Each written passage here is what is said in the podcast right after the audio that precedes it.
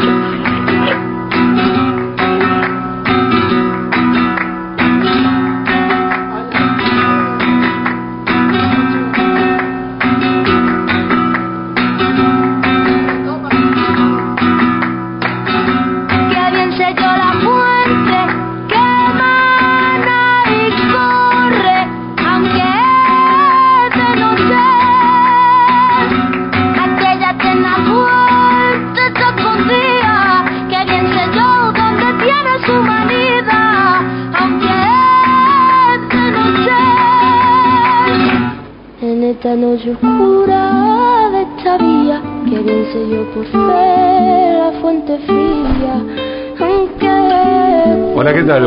noches. Buenas noches. Las mujeres han sido relegadas a lo largo de la historia y esta subordinación fue parte de un sistema llamado patriarcado. Y digo esto sin eufemismos, ni exageraciones, ni subiéndome a ninguna consigna, inclusive más allá de la discusión que podemos plantear hoy sobre si está vigente o no el patriarcado en este momento. Podemos discutir, y no está mal hacerlo, si hoy cuando las mujeres tienen plenos derechos y accesos a todos los estamentos de poder, cuando se aprueban leyes de cupo para corregir resabios culturales, si existe o no el patriarcado o si lo que existe es un acomodamiento de siglos de, de, existencia, ¿no? De, ese sistema, y que bueno, es como acomodarse a algo nuevo. No sé, eh, digo, puede ser una discusión posible. Ahora, por eso mismo, si queremos dar una discusión válida y necesaria sobre la vigencia o no del patriarcado, lo primero que hay que hacer es reconocer que sí existió el, el patriarcado y que existió al menos hasta hace bastante menos de un siglo. Y que el asunto duró en Occidente por lo menos, por lo menos, 25 siglos.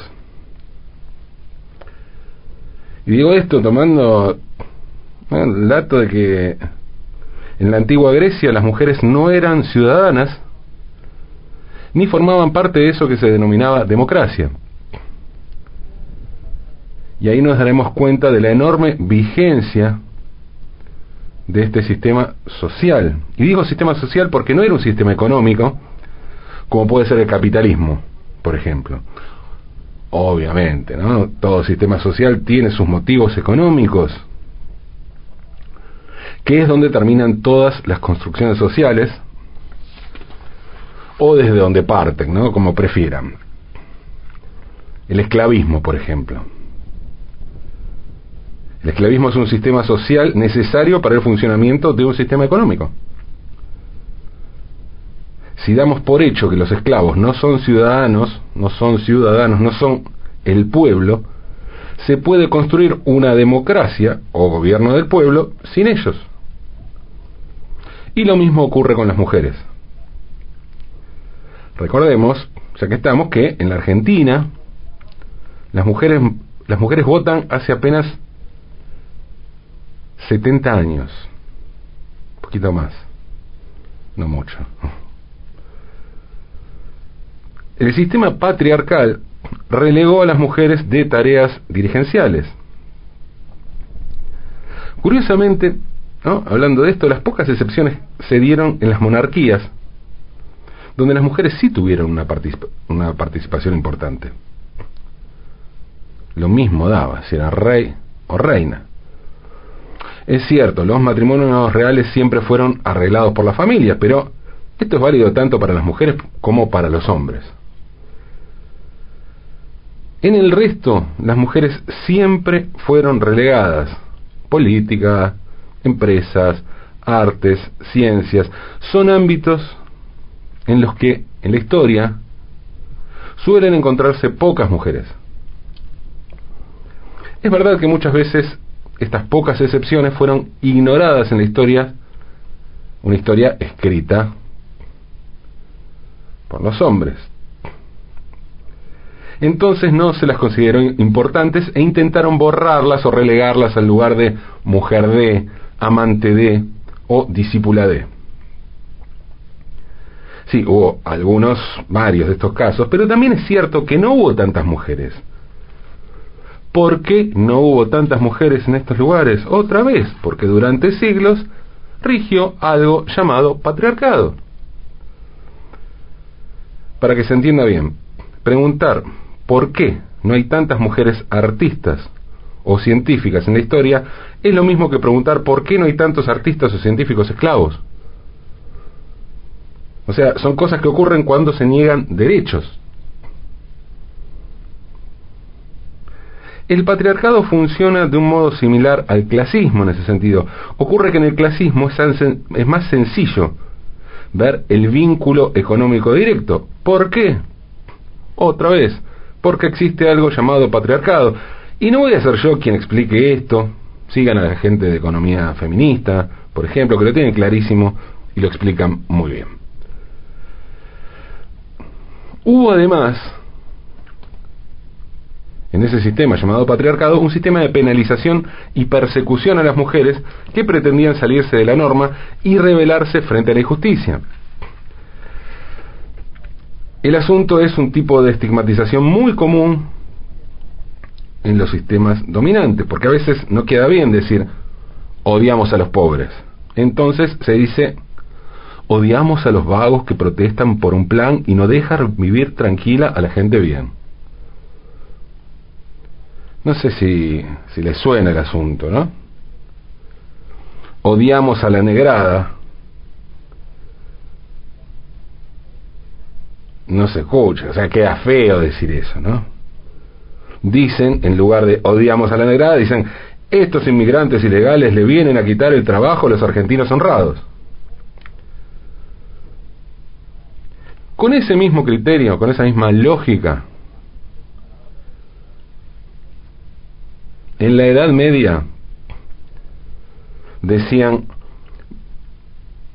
o sea, no decían, vamos a matar a todas las minas, vamos a matar a todas las mujeres, no, no, no. No, en lugar de eso les acusaban de ser brujas. Decían, son brujas. El discurso no era vamos a quemar mujeres, aguante el patriarcado que por otro lado es un término que no se utilizaba.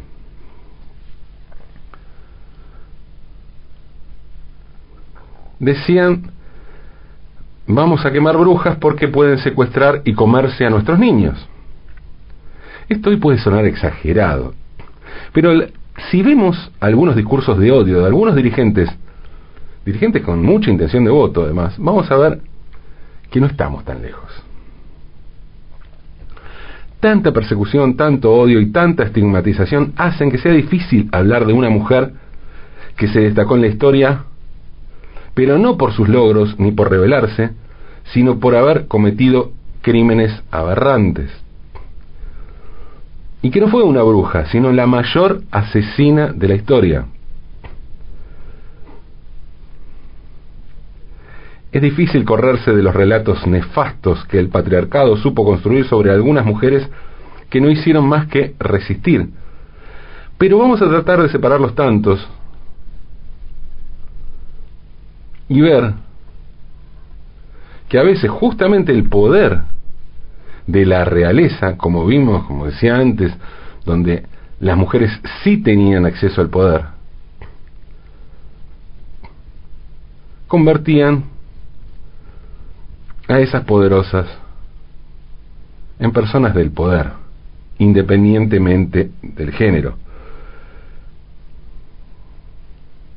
Vamos a tratar de separar los tantos y vamos a contar una verdadera historia de terror. La historia de la condesa Ersebet Batori de Exeter.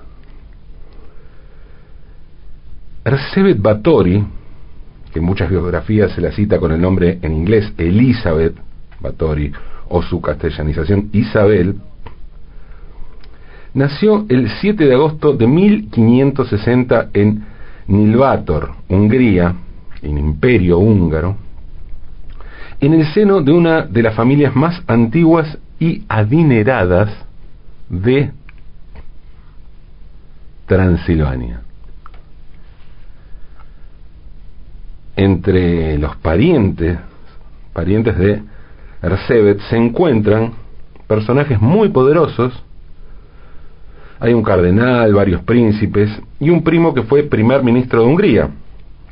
Y también hay algunos personajes muy singulares, como un tío que adoraba a Satán,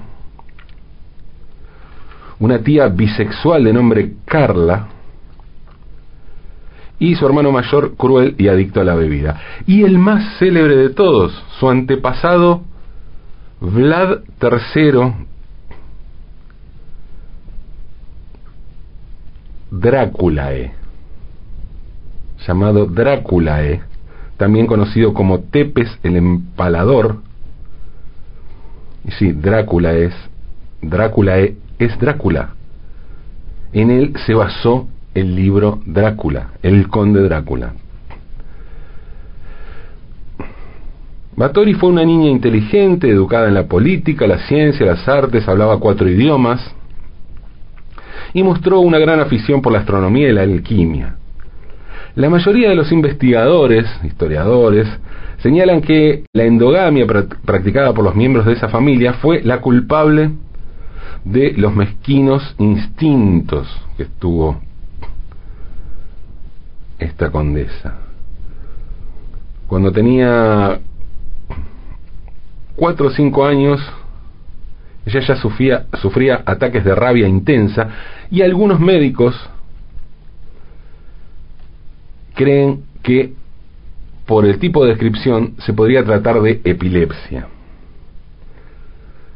A los 11, 11 años tenía, cuando se comprometió con Ferenc Nadasdi, que tenía 26, hijo de otra familia húngara de la aristocracia. Y un año después, y para ir tomando contacto con el nuevo clan, comenzó a vivir en su castillo. Pero cuando cumplió los 13 años, se quedó embarazada de uno de los sirvientes. Tras enterarse del embarazo, sus padres recluyeron en secreto a Ersebet en una fortaleza lejana donde parió a su hijo y tras el parto sacaron al bebé del país. Dos años más tarde, finalmente, contrajo matrimonio con su prometido Ferenc. Tras la boda, Ersebet mantuvo su apellido, algo muy raro en aquella época, mientras que su marido cambió el suyo. Al poco tiempo de casarse y durante largas temporadas, Ersebet empezó a encontrarse muy sola en el castillo, ya que el conde, un general del ejército al que se le, se le conocía como el Caballero Negro, tenía que ir, bueno, a pelear, ¿no? Al campo de batalla, tal como exigía el reparto de tareas en la sociedad patriarcal. Y aquí es donde aparece el mito de la brujería.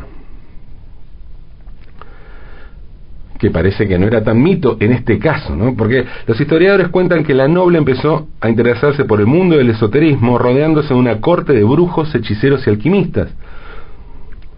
Y claro que lejos de los casos de algunas mujeres en las que la brujería fue una excusa para perseguir su rebeldía, lo de Sebet parece que era el lugar común de las brujas malas de los cuentos y que por, posteriormente y por otros medios se trasladaría también a las, a las telenovelas. Tal vez por el hastío de la soledad, Ersebet puso en práctica alguna de las técnicas de tortura que había aprendido de su marido, y eran las preferidas de su marido, introducir agujas debajo de las uñas de sus sirvientas, dar llaves o monedas al rojo vivo para quemar las manos de las doncellas, o tirarlas a la nieve para después echarles agua fría hasta verlas morir congeladas. Sí, así de siniestro. Lo cierto es que Ferenc y Ersebet apenas se veían debido a las actividades en la guerra de su marido, así que recién en 1585, diez años después de su matrimonio, a los 25 años, una edad bastante avanzada en aquella época, tuvieron a su primera hija Ana. Y en los nueve años siguientes tuvieron tres más, Úrsula, Caterina y Pablo. Gracias a las cartas que ella escribía a sus familiares se puede deducir que Ersebet era una madre protectora que cuidaba a sus hijos. O sea, nada que ver con el resto del panorama de cómo era ella. Sabemos igual que se puede ser una madre protectora de los hijos y tener este tipo de comportamientos. Y no lo digo solo por las madres, lo digo por cualquier persona que puede tener esta, esta doble condición. Claro que hubo un suceso trágico que cambió la vida de Arsebet. El 4 de enero de 1604 su esposo Ferenc Nadasdi, llamado apodado el Caballero Negro de Hungría, murió de una súbita enfermedad cuando estaba lejos de casa librando una de sus batallas. Ella se quedó viuda a los 44 años y es aquí donde se inician sus verdaderas atrocidades. En primer lugar, Ersebet echó de su castillo a Úrsula, su suegra, a quien odiaba, y con ella al resto de la familia Nadasdi. Y luego mandó encerrar en los sótanos a las muchachas que protegía su suegra, y, y allí, bueno, estas chicas recibieron toda clase de castigos. Ersebet era bisexual y Parece que cuando quedó viuda comenzó a visitarla con más frecuencia su tía Carla Batori, eh, que también era bisexual, y participó en varias orgías. Hasta ahí todo bien, ¿no? Gustos son gustos, preferencias sexuales. El detalle es que a Ersebet le gustaba la violencia, el sadismo, la sumisión, pero no como un juego ni como algo consensuado, sino como violencia y muerte pura y dura. Por ejemplo, a una chica que hablaba mucho hizo que le cosieran la boca, literalmente. A otra de sus criadas le prendió fuego el vello público y una camarera que tenía fama de coquete, libertina, fue obligada a sentarse en una parrilla al rojo vivo de donde no la levantaron hasta dos horas después. Los años pasaban y Ersebet, a pesar de ser una mujer hermosa, ya no era la joven bellísima que cautivaba a todo el mundo. Le pidió entonces consejo a una de sus nodrizas sobre cómo hacer para lograr mantener la juventud y la belleza. Y la nodriza le explicó que el plan de la sangre y los sacrificios humanos daban muy buenos resultados y le sugirió darse baños de sangre que esa era la mejor forma de conservar su hermosura y su juventud indefinidamente. Y Arsebet dijo, ah, bueno, sí, me gusta este método. Y así lo hizo. Un día una joven sirvienta estaba peinando a Arsebet y tuvo la mala suerte de darle un tirón con el cepillo. Ah, bastante común. Arsebet entró en tal ataque de rabia y le dio tal bofetada que la sangre de la doncella salpicó su mano. Convencida de que el tramo de piel donde había caído la sangre se veía más joven y saludable, mandó a que le cortaran las venas y el cuello a la doncella y que llenaran una bañera con su sangre. A partir de este momento, esta clase de práctica se convirtió en su gran obsesión, dando paso a una gran cantidad de asesinatos. Se calcula que fueron alrededor de 650 crímenes a lo largo de 10 años. Para llevar adelante su sanguinario tratamiento cosmético, Ercebet contó con la complicidad de un grupo de personas que raptaban a sus víctimas, especialmente vírgenes de cuna noble. Entre ellos estaban uno de sus sirvientes, de sus sirvientes, Torco, la niñera de Ersebet, Ilona Jo, las brujas Dorotia y Darbulia, y el brujo mayor llamado Johannes. Pronto en el pueblo empezó a correrse el rumor de que algo raro sucedía en el interior del castillo Cachtice, que es donde vivía Ersebet. Y llegó un momento en que ocultar los centenares de cadáveres se hizo imposible. Todo se convirtió en un gran problema. A veces los escondían bajo las camas, pero el olor, el hedor era tan insoportable, tan nauseabundo, que tuvieron que trasladar los cuerpos a un campo cercano a la ciudad. La alarma se, entendió, se, se encendió por dos situaciones.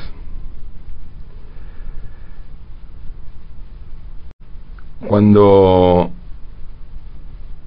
parte de la población descubrió más de una docena de niñas sin vida enterradas en las inmediaciones del castillo,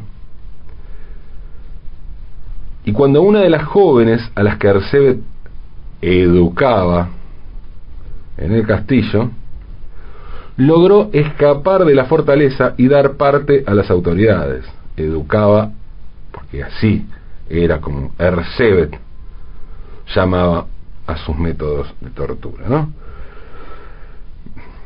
Y cuando esta chica llega y le cuenta a las autoridades lo que estaba pasando, el rey Matías II de Hungría dijo, no, basta, esto no puede ser, y le ordenó a un primo de la condesa, el conde Turso, investigar el tema. El 30 de diciembre de 1610, el conde Turso y sus hombres entraron en el castillo de Cachice y lo primero que vieron fue a una criada en el cepo del patio, en estado agónico, tras recibir una paliza que le había fracturado todos los huesos de la ingle. Ya en el interior se encontraron con una chica desangrada en el salón y otra que aún estaba viva, aunque con el cuerpo todo agujereado. En la mazmorra descubrieron a una docena de chicas que todavía respiraban, algunas de las cuales fueron perforadas y cortadas durante las últimas semanas. Y en los alrededores del palacio desenterraron unos 50 cadáveres. También encontraron toneladas de ceniza y acerrín por todas partes, usados para recoger la sangre que se vertía de manera abundante en aquel lugar. Pese a todo,